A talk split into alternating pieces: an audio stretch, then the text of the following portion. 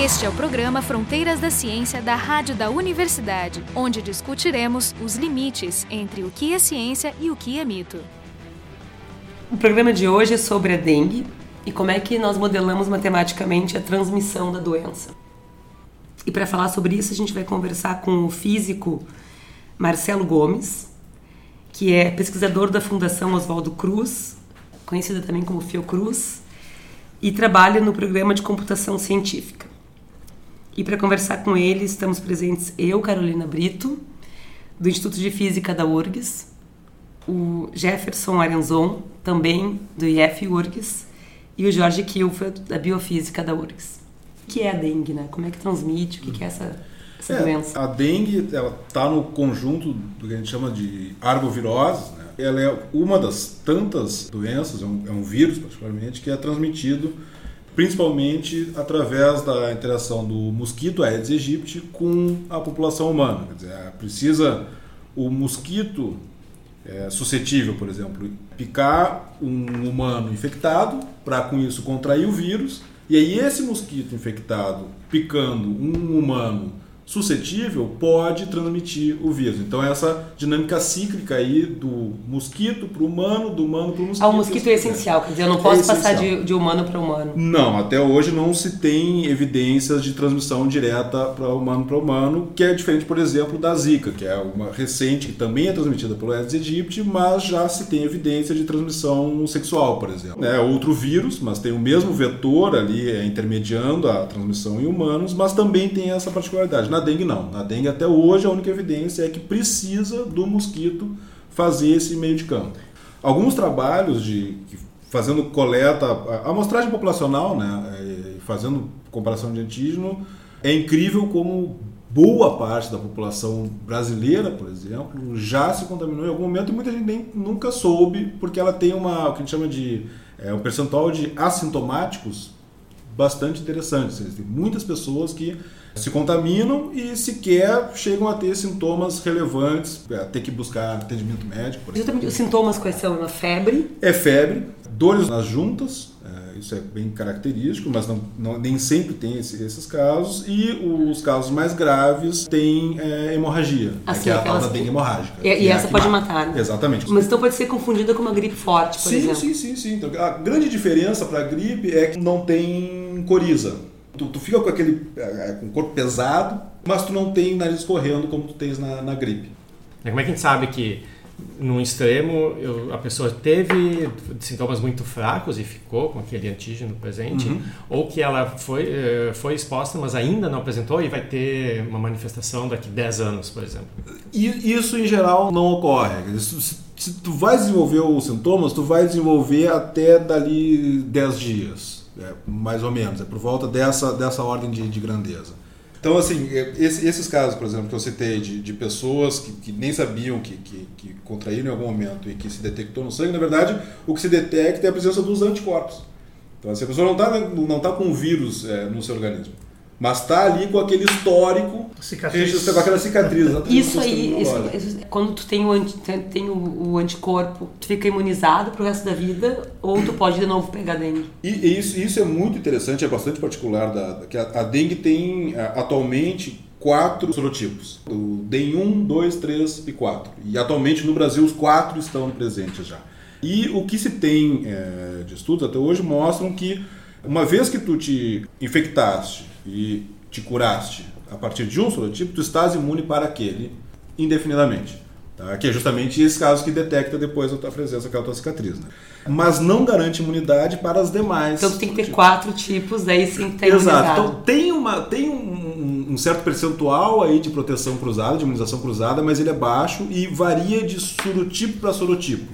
Tá? E tem alguns sorotipos que são considerados mais letais. O 2 e o 4 tem uma, uma, uma maior é, associada.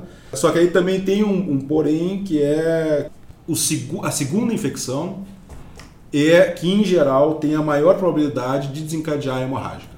Então assim, na tua primeira, em geral, é tu vai ter um quadro leve, pode até desenvolver aquelas dores e tal, mas dificilmente tu vai desenvolver a dengue hemorrágica. Agora, se depois daquela primeira tu tiveres uma segunda com outro sorotipo, a, a chance de tu desenvolver a hemorrágica aumenta constantemente. então pode ser pior, na verdade. Exatamente, o que é um desafio para a vacina, inclusive. É isso que eu ia te perguntar. Então, tem vacina? Como é que Sim, estão... Basicamente, esses, os antígenos, eles competem de alguma forma. Pois é, é. Senão não tem explicação isso. Então, na verdade, o, o anticorpo limpa o terreno para o outro vírus chegar e aí fazer um ataque realmente em campo aberto. Pois é, isso, isso é uma, uma, uma, uma possibilidade bem é, interessante. Inclusive, isso é um, é um. Essa dinâmica é um complicador justamente para esses estudos de, de letalidade de cada um dos sorotipos, porque tu tens esse viés de a qual sorotipo a população já foi exposta anteriormente. Então isso acaba enviesando. Dizer, porque se o primeiro que chegou ali numa determinada região, como é a primeira invasão, a probabilidade de desenvolver hemorrágica é muito baixa. Então, aquele sorotipo ali, tu já reduziste a letalidade dele naquela população, por causa desse viés de primeira infecção. Então, quando entra o segundo, ele vai ter uma letalidade maior, mas não necessariamente porque aquele sorotipo é mais agressivo, mas porque é já a segunda. Esses é, sorotipos eles estão difundidos igualmente para todo o país ou eles estão tem regiões preferenciais? Não, tem, tem, tem uma certa heterogeneidade. Como tem essa dinâmica de proteção né, e de é, reposição da população, tanto do mosquito quanto do, do, do humano, tu tens ciclos, surtos de, de dengue com, com sorotipos predominantes. E aí é uma, é uma dinâmica extremamente complexa, porque tu tens esses, esses quatro vírus competindo por recursos, e aí tu tens os humanos e os mosquitos com a sua imunidade já por exposição prévia, suscetibilidade a outros, renovação da população por nascimento, né? Mas não poderia fazer uma vacina que tivesse os quatro sorotipos? Pois então, tem uma delas que, que é tetravalente, mas ela não é, ela não confere imunidade, é, eficácia 100%. Inclusive, Não, a vacina dos cubanos, tu disse? não, não, não, a da Sanofi. É Então, ela desenvolvida protege- onde no Brasil? Também. Que eu sabia, os cubanos estavam na frente nessa coisa da vacina do, Pois é. da dengue. Mas claro, isso vai ser também um pouco de acordo com o sorotipo que tu encontra lá, que eu não sei qual deles que É, o, o, o dos cubanos, se não me engano, ela não é tetravalente, ela é para um subconjunto, tá? mas para esse subconjunto ela, é, ela tem uma eficácia maior. A da Sanofi é tetra, tem um- uma eficácia mais baixa e ela tem um complicador que é justamente ela, ela é indicada para quem já teve uma exposição prévia. Para quem nunca se infectou com dengue, ela é contraindicada, na verdade. Ah, quer dizer então que tu não pode ah, vacinar todo mundo porque isso não é uma boa, boa estratégia. Essa não é uma boa estratégia. E aí entra de novo essa questão da, Da interação da, entre da os- interação entre os, entre os sorotipos e essa questão da, da segunda infecção ser mais, é, mais problemática em geral. E isso está tendo impacto. Os dados estão mostrando que para a população não exposta, a vacina não é a melhor. Sim, porque na verdade a vacina seria como a primeira infecção, a primeira infecção. e aí quando tu pega Aham. o vírus, te Exatamente. depara com o vírus, tu pode pegar a segunda que é mais grave. É, exato. E se eu, exato. se eu tomar duas vacinas? Faz parte do- dos protocolos de testes essa questão de quantidade de doses. Não se evidenciou aumento de proteção com novas doses su- sucessivas. O mosquito que transmite é o mesmo que transmite a chikungunya, a zika. Ele pode ter os vários vírus contemporaneamente? Então já foi detectado, tanto em laboratório quanto na natureza, a Aedes aegypti, que é esse mosquito em questão, com mais de um vírus no, no seu sistema. E teve algum caso de alguma pessoa que tenha manifestado sintomas de- das duas ao mesmo tempo? Já Como é que teve elas caso. Não, a gente sabe sintomas não porque são parecidos, É, mas, mas é. ter a presença dos dois. Exato. Eu me lembro que tem um caso de um, um paciente, acho que era boliviano, o paraguaio, que tinha os três Tinha os três, exatamente, É. tinha os três. E era meio assintomático ainda por cima. Mas assim, isso ainda não está claro. Como é que é essa interação entre os vírus no organismo, tanto do humano quanto do mosquito? Como é, como é que essa dinâmica aí se desenvolve? Se dificulta, se facilita? É complicado isso. É, porque tu pode É. ter os mesmos sintomas, mas as- a intensidade pode ser diferente. É, e, e isso tem um problema é, intrínseco para o estudo, que é que como é, vários problemas tem na, na biologia, que é os estudos de laboratório eles não são exatamente equivalentes ao que ocorre na natureza. Então, porque tem toda uma dinâmica ali de ter um, um único ponto de, de alimentação para o mosquito, questão de, de competição, que é diferente na natureza do que o ambiente laboratório o horário típico de atividade, busca por, por repasto, enfim. Atualmente no Brasil e no mundo, como é que está a situação? Assim, quais, quais países, quais lugares essa doença é endêmica? Atualmente é basicamente todo e qualquer país que está na região dos trópicos. E vocês classificam como uma doença endêmica? A endêmica é aquela doença que ela sempre tem um certo nível de atividade e tu detectas a cadeia de transmissão localmente, ou seja, tu, tu independes de um indivíduo de fora da região viajar para aquele local para é, desencadear um surto. Independe, tu falou. Independe. Pode independe. ser que desencadeie um surto ah, dentro da própria população. Exatamente. E precisa disso. Para ser endêmica, ela tem que ter localmente a capacidade de manter ah, casos ocorrendo, transmissão sustentada. E por isso que a gente é tão, tenta ser cauteloso no Brasil com isso, fazendo um monte de campanha, porque no Brasil, então, qualquer, a qualquer momento a gente pode desencadear uma epidemia de dengue. A gente tem, a gente tem praticamente todo ano a gente tem uma, um surto de, de, dengue. Por causa da, da estação é, do ano. É a estação do ano. Por, por que a estação do ano é tão relevante para dengue em particular, zika e chikungunya também? Porque ela a, afeta muito a dinâmica do Aedes aegypti. O, o, mosquito Aedes aegypti, em particular, ele é muito dependente, a sua dinâmica vital é muito dependente da, de fatores climáticos, tá? É particularmente temperatura. Um vetor aumenta, portanto... Exato. É, até por isso que é uma doença tropical. Por que, que não tem aqui no sul do Brasil, por exemplo, quase não tem caso? No norte do hemisfério norte, a mesma coisa, porque é muito frio para o mosquito. A cepa que existe atualmente, como é que ela se compara, por exemplo, aos primeiros casos relatados? Ela tem, ela basicamente é a mesma doença ou se consegue acompanhar uma certa evolução? Tem uma certa evolução, mas ela não é tão, tão pronunciada a diferenciação a ponto, por exemplo, a ter perda de imunidade a, se tu fosse exposto lá atrás, tu ainda estás protegido para o mesmo sorotipo. A diferenciação se dá mais entre esses, essas classes, 1, 2, 3 e 4, do que dentro delas. Diferente da, do vírus da influenza, por exemplo. Para o mesmo H1N1, por exemplo, tu pode ter variações ali, de um ano para o outro, que já fazem com que tu tenhas perda de imunidade. Então, de alguma, de alguma maneira, a taxa de mutação desse vírus é menor. Né? É bem menor. É bem Deve menor. ter diferença entre os subtipos, né? É. Mas, na verdade não, não foi feito nenhum estudo, que imagino que difícil seja, de dizer qual combinação 2 a 2 desses quatro favorece que o segundo seja mais É, letal. Tem né? tentativas, tem alguns trabalhos, Tu, mas tu vai não ter tem o dado, nada tu vai ter o dado do, do, do, do contágio, do último contágio, e algum anticorpo do primeiro eventual, mas é difícil dizer quem vem. Exato, exato. É, mas o que se tem hoje, que é comumente aceito atualmente, é que o 2 é ah, particularmente problemático para o, para o humano. Nos aproximando um pouco do trabalho recente de vocês, que saiu na revista do Grupo PLOS, mas na, numa revista especial. né, Isso, que... é a Neglected Tropical Diseases, que é voltado especificamente para doenças tropicais né, negligenciadas. E então vocês tentam entender como é que foi a dinâmica de entrada desse do, da dengue no Acre, que aparentemente era um estado onde não tinha dengue até os anos 2000 e Exato. hoje em dia tem dengue de maneira endêmica. Exatamente, exatamente. É, aí entram várias questões. Primeiro, por que o Acre? Aí a resposta já está na tua, na tua apresentação, porque é justamente um estado que teve processo de invasão, de invasão recente no Brasil. O Brasil já, já, já vai bastante tempo que a dengue está disseminada no país. Eu li que era 86, né? Foi o primeiro, o primeiro caso, não? Teve casos, casos importados, registrados nos anos 80, no Acre, né? e, e aí a diferença entre importado e endêmico, né? que é essa Como a questão. maioria dos primeiros aqui no Rio Grande do Sul também eram de fora. No Rio Grande do Sul ainda se considera um estado é, ainda não endêmico, tem algum, alguns bolsões que... É, mas já tem algumas cidades com endêmico. É. Como é que é?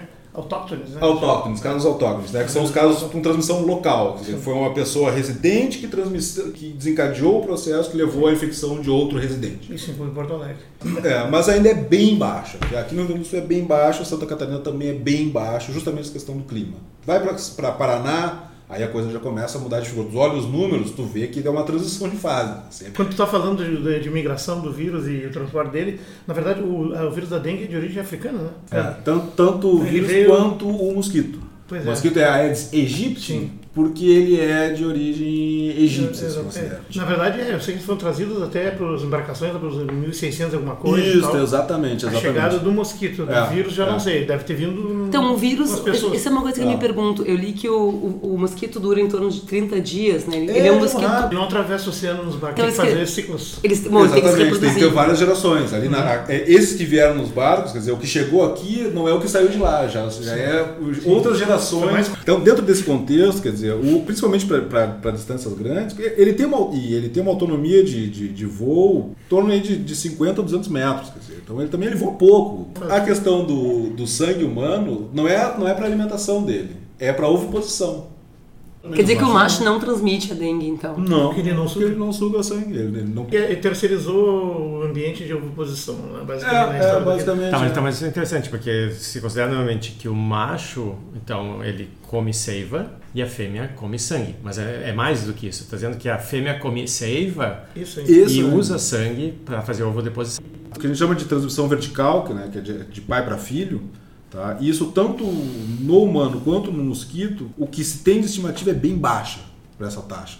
Tem tem transmissão vertical, mas essa transmissão vertical é baixa. Então, o que realmente é, faz com que, que a transmissão se mantenha é a interação humana. Pois é, então aí entra um aspecto importante da modelização, que vocês fizeram um estudo muito eh, integrado da questão da malha aérea, né, com Acre, e da malha, rodo- malha rodoviária, né? Isso. Então, mas antes era bom contar como é que foi a história rápida do, do- da, da- da- da- dessa evolução no Acre, né? Quer dizer, tu disse que tem casos antigos? Então, tem casos importados, E que não, não registros são locais, é um- exatamente. poucos casos. São, então é um que outro que, que aparece, e aí quando tu vais fazer o que a gente chama de, de, de- acompanhamento epidemiológico né, do, do caso, a investigação epidemiológica, é, tu vês que aquele paciente que está com os sintomas de dengue, que foi identificado como um paciente infectado, ele te diz, ah, eu, eu viajei da semana passada ou semana retrasada, eu estava no Rio de Janeiro, por exemplo durante o período justamente de, de, de surto de dengue no Rio de Janeiro. Essa é uma forte evidência e que aí tu acompanhas é, a, a população com essa pessoa interage, tu seus familiares. é, se nenhuma dessas outras pessoas também teve ah, anteriormente, nem veio a ter posteriormente, essa é uma forte indicação que isso é um caso importado. E aí isso se registra como um caso importado e não autóctone ou local. Se segue indivíduo por indivíduo mesmo, Sim, sim, sim, casos. se faz. Obviamente isso se faz quando tem poucos casos. né? Claro. tens um surto, aí, até porque para ter um surto não basta só a importação. Você tem que ter importação e, a- e- e o sucesso na invasão. E aí depois é a transmissão local que, que, que- segue o bairro. Tu, assume também, para fazer esses estudos epidemiológicos, de que os casos são reportados. E esse é um gargalo seríssimo. E, e aí tem, tem vários problemas aqui. Um é a questão da subnotificação, que é isso, quer dizer, a pessoa teve a doença ou não foi no, pro hospital, ou buscar atendimento médico, porque não foi grave o suficiente, ou foi, mas a unidade de saúde não registrou, ou sequer desenvolveu sintomas. Então, tudo isso enviesa. Então, o- os dados que tu tens como casos suspeitos, registrados, ela sempre vai ser uma amostra do que realmente está acontecendo. Dizer, então, tu está sempre subestimando. Vocês separam ou não tem como separar das notificações de Zika e chikungunya? Porque se os sintomas são muito parecidos, deve estar tudo misturado. Isso agora é um problema seríssimo. Eu tocaste num ponto fundamental e que envolve investimento na área de saúde pública, que é a necessidade de exame laboratorial. Se tu não faz o exame laboratorial, é extremamente complicado separar um do outro. Tá? Tem algumas particularidades, por exemplo, a chikungunya em particular, tu tem é, os casos mais graves, tu tens é, inchaços nos membros inferiores. Isso é particular de chikungunya. Tá? Ficar com a perna inchada, o pé inchado, isso é típico de chikungunya. Na zika, tu tens erupções cutâneas maiores, é, mais, mais significativas, coisas que tu não tem tanto com chikungunya e dengue. Mas nem todos os casos apresentam esses sintomas. Então é muito complicado separar uma coisa do outra. Até, de novo, separar de síndrome gripal, dependendo do, do, do quadro sintomático. Né? E aí, para separar, tem que ter exame laboratorial. E para isso, precisa de insumos, tu precisa de reagentes, tu precisa de laboratórios equipados, e isso então isso no, percentual Brasil é de- isso no Brasil deve ser uma tarefa difícil. É, então assim, a própria, o próprio evento de introdução de Zika e chikungunya no Brasil não é muito claro quando ocorreu. Porque a- o percentual de casos que são de fato levados a exame laboratorial é baixo. No momento que tu tens um processo de invasão e esse, esse processo de invasão é bem sucedido e se estabelece, não vai demorar muito a tu ter um número significativo de casos de tal forma que mesmo com todas essas perdas, tu tenhas registros suficientes para te dar o indicador que não está tendo, que é o que aconteceu agora. É, que foi em, em 2000, nós tivemos o primeiro registro de casos autóctones é, em Rio Branco. Que significa o quê? Que são esses casos com transmissão local, que aí já se separou assim, não, tinha evidências de que foi transmissão é, entre indivíduos residentes de Rio Branco. E a detecção do mosquito Aedes aegypti, a primeira foi em 95. Então, assim, todo esse processo foi muito recente no Acre.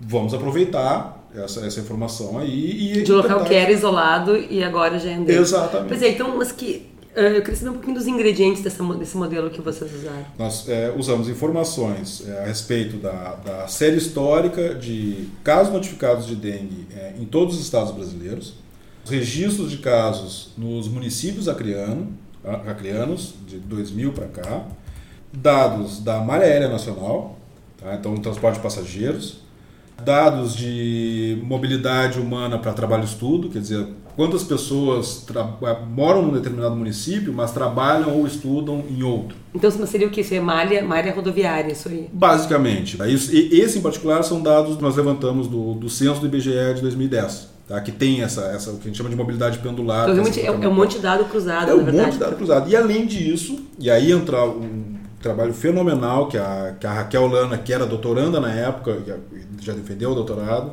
que é também é a primeira autora de, desse artigo, ela fez também o levantamento do estado das rodovias do Acre, das rodovias e das hidrovias do Acre durante esse período de 2000 até 2014. Durante aqueles eh, os diversos eh, PACs do governo federal, os projetos de, de, aceleração do crescimento, dentre eles estava a questão da rodovia transoceânica, que passa pelo Acre. Então começou ali por entre 2000 e 2010 começaram as, as obras de melhoria da, da, da malha rodoviária do Acre, tá? porque o que acontecia? Tens é, basicamente é, uma, uma separação entre o leste e o oeste do Acre durante a, a, período, a época de, de chuvas.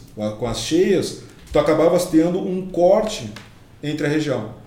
Tá? Ele... O estado já está meio que dividido em dois, né? É, exato. Tem exato. Ele ali, tem né? aquela pontinha ali, então tu tinhas basicamente transporte hidroviário, tá? E, essa, e esse corte de comunicação entre os extremos do Acre por causa da, da qualidade, da baixa qualidade das rodovias, que elas ficavam completamente intransitáveis. E isso também, então, cortava um pouco a, a epidemia. Ou... É, exatamente, isso dá uma... uma, uma e ilhava ela, compartimentava. É, compartimentava, exatamente. Aí o que aconteceu? Com esse, esse programa de investimento, começaste a ter trânsito de material, de carretas, de pessoas, de containers, e com isso tu permites trazer o mosquito na bagagem. Todo esse processo melhorou a acessibilidade aos municípios, aumentou a comunicação entre os municípios, então o fluxo entre moradores de um município e municípios vizinhos aumentou significativamente em função dessa melhoria das rodoviárias. Então tu tinhas, por um lado, esses meios de transporte possibilitando que, os mosquito, que o mosquito entrasse no estado acreano, tá? em função de ter essa carga vindo de outros estados. E depois tu tens o humano vindo de outros estados para o Acre, em função desse desenvolvimento. E depois a circulação entre os municípios. Então, tu, tu, tu tem basicamente duas escalas espaciais envolvidas aí, né? Tu tem uma escala local, que são os, os, os mecanismos de curto alcance, cidades vizinhas e deslocamento terrestre. Uhum. E depois uma escala de longo alcance, que são os, os voos de avião, né? Isso. Essas interações de longo alcance. Exato.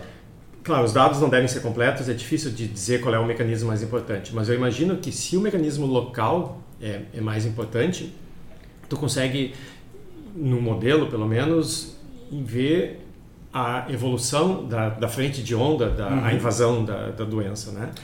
Existe algum tipo de dado onde se possa ter uma percepção disso, da, dessa invasão acontecendo até chegar no Acre e, já que isso tem algum tempo, passar do Acre e atingir regiões mais remotas ainda? Nós vimos esse processo e a gente analisou essa dinâmica entre os municípios acreanos. Isso a gente conseguiu ver ali. Tá? Essa, essa, frente. Questão, essa frente de outros locais para o Acre, não, porque a gente precisaria de um detalhamento maior da vizinhança, que a gente não tinha esses dados para fazer esse levantamento. A introdução do vírus se deu fortemente é, em função do deslocamento de passageiros aéreos tá, para o Acre. Tanto que o, o município em que se iniciou é justamente Rio Branco, que é o foco de atração para passageiros da malha aérea. É, é, a capital. É a capital do Acre. O mosquito teve esse registro em 95, depois começou a, a se fazer um acompanhamento de infestação, desculpa, que é procurar larvas de, de, de mosquito e tal. Isso foi aumentando também junto com, essa, com, com essas obras de, de, melhoria, mas nesses primeiros cinco anos tá, não se tinham casos de dengue. Tinha mosquito já, mas não tinha ah, dengue. Entendi. Ah, os primeiros casos autóctonos foram registrados em 2000, não 2000, tá, em Rio Branco. Então, levou uns 5, 6 anos para o mosquito se consolidar. Porque o mosquito só vai também ser um portador da dengue se tiver gente com dengue. Então, Exatamente. Então, assim, a nossa O portador hipótese... da dengue principal não é o mosquito, são as pessoas que vão trazer de outro lugar. Exatamente, exatamente. E aí entra a malha aérea, quer dizer, que é, é, é as pessoas dos demais estados infectados que viajam para o Acre, chegam lá, encontram um município com a presença do mosquito, o mosquito interagindo com essas pessoas se infecta Sim, passa no É, isso é um mecanismo, é um mecanismo muito comum na África com relação à malária, né? É. Eu estava me lembrando, ele, ele é parecido com, com, Eu não me lembro agora quem foi que fez, realmente eu não consegui ver o nome, mas que foi o estudo do. De novo, Aedes aegypti, né? Como ele foi se difundindo às margens do rio Mississippi. Começa ali em Nova Orleans, lá no, no sul, depois vai subindo, tem Memphis, tem umas outras cidades lá. E o registro do mosquito não era exatamente feito porque não chamava atenção. Uhum. Né? Mosquito tem vários, é. mas ele estava chegando lá e com a invenção do vapor uh, de rodas aquele, foi, foi bastante gente, foi levando, o mosquito foi junto. O que um cara observou é os surtos, as datas dos surtos da febre amarela na época, né? isso é 1800 e... Na época da Guerra Civil, um pouco antes, e ela se dava assim com semanas ou poucos meses de diferença, bem na ordem que ia subir do rio. Quer dizer que uh, também alguém infectado chegou aqui mais na primeira cidade e aí criou um ciclo ali, uhum. depois outro, e os tempos todos batiam. Isso até ah, foi quando Elfin Lai, se não me engano, que é o cara que. Uhum. Tem um instituto em Cuba com o nome dele, né? Que foi o cara que descobriu que é o mosquito, o vetor, porque não se tinha certeza. Né? Exato. Na, é. O mosquito em si, ele em geral, ele não leva o, o, o vírus justamente porque se, por, por questão da, da, sua dinâmica vital curta. Quer dizer, ele, ele não vive tempo suficiente para levar com ele, migrar com ele. Então Sim. vai a próxima geração, e a próxima geração já não tem o vírus. Sim, eu preciso ter as condições de, de, que, o vi, de que o mosquito se estabeleça e que cheguem as pessoas com o vírus para poder espalhar. Exatamente. E com relação, assim, se eu, se eu, se eu quisesse pensar um pouquinho do que, que, tem de particular nessa, nessa doença, né, da, da dengue, e como é que eu poderia assim extrapolar para fazer modelos de com outros tipos de outras transmissões de doenças? Porque eu me lembro tu fizeste trabalhaste também com ebola, uhum. com influenza. É, então assim, o, o que tem de, de, geral é essa questão, certo? Essa parte de modelagem da mobilidade humana, ela é completamente genérica, se aplica a qualquer caso. Tu está modelando simplesmente o movimento do, dos indivíduos. Inclusive é a parte e depois tu vais acoplar com a dinâmica de, de transmissão. Né? O que tem em particular, e que aí diferencia bastante em relação, por exemplo, a ebola e, e dengue, tem, tem alguns fatores aí. Primeiro, a questão da necessidade do vetor. Então, a, a dengue precisa do mosquito. Então, tu tens que ter uma modelagem para a dinâmica do mosquito como é que é o ciclo de vida desse mosquito. A passagem vertical que a gente comentou. Exatamente. Na verdade, vários ciclos acoplados. Né? Exatamente. E o mosquito tem a questão da, da pulpa, da larva, e os tempos característicos aí em cada uma dessas fases, a questão do, da, da oviposição. E aí como é que os humanos interagem com essa população de mosquito. Aí que vai dar a transmissão. Depois tem a questão da própria doença, do vírus em si, né? que aí tem a questão do, dos quatro sorotipos, que são independentes e que têm imunidade para cada um. Então, um indivíduo que em algum momento se infectou por um sorotipo, ele passa a ser imune àquele sorotipo, mas segue suscetível aos demais. Então, isso é uma particularidade muito grande que para o ebola não tem. O ebola trata-se como um único. Mas, o ebola, mas no caso do ebola, a transmissão entre indivíduos é bem grande. Também. É muito grande, exatamente. Ela é, ela, aí ela independe. É o principal vetor. É o principal, exatamente. Aí o principal vetor, entre aspas, seria o próprio humano. É de humano para humano a interação. E aí o que tem de particularidade é que para ebola tu tens que ter os sintomas já presentes para passar a transmitir, na dengue não. Então, e aí voltando com o que o Jefferson comentou da questão daí de como é que esses modais aí se manifestam na é, dispersão espacial do vírus, né? A gente viu, por exemplo, no Acre que entrou ali em Rio Branco, aí começou a aparecer nos municípios vizinhos, tá? e que ali naquela região tu tinha já uma malha rodoviária mais bem estabelecida, melhor, com acessibilidade maior, e não cruzava lá pro, pro oeste do Acre. Só que tu tens uma conexão aérea, Rio Branco, Cruzeiro do Sul. E começou a aparecer dengue em Cruzeiro do Sul antes do que começou a aparecer nos, nos municípios intermediários entre os dois municípios. Uhum. E aí começou a pipocar depois entre os vizinhos de Cruzeiro do Sul, para depois fechar a ponte entre os dois polos. Tá? Então, e aí é questão, essa questão da mobilidade. E aí quando melhorou a estrada que ligava os extremos do, do, do Acre, aí passou a ter também casos nesse interior do, do estado. Óbvio que tu não vai deixar abrir mão de, de programas é, desenvolvimentistas, só que tu tem que fazer isso levando em conta esses possíveis desdobramentos, esses efeitos secundários e que podem ter um impacto brutal na saúde pública. Hoje nós conversamos sobre a dengue e como modelizar a transmissão dessa doença. Nós conversamos com o Marcelo Gomes, que é físico e pesquisador na Fiocruz, no programa de computação científica. E para conversar com ele, estivemos presentes eu, Carolina Brito, Jefferson Arianzon, do IF URGS, e o Jorge Kilfeld, da Biofísica da URGS. O programa Fronteiras da Ciência é um projeto do Instituto de Física da URGS.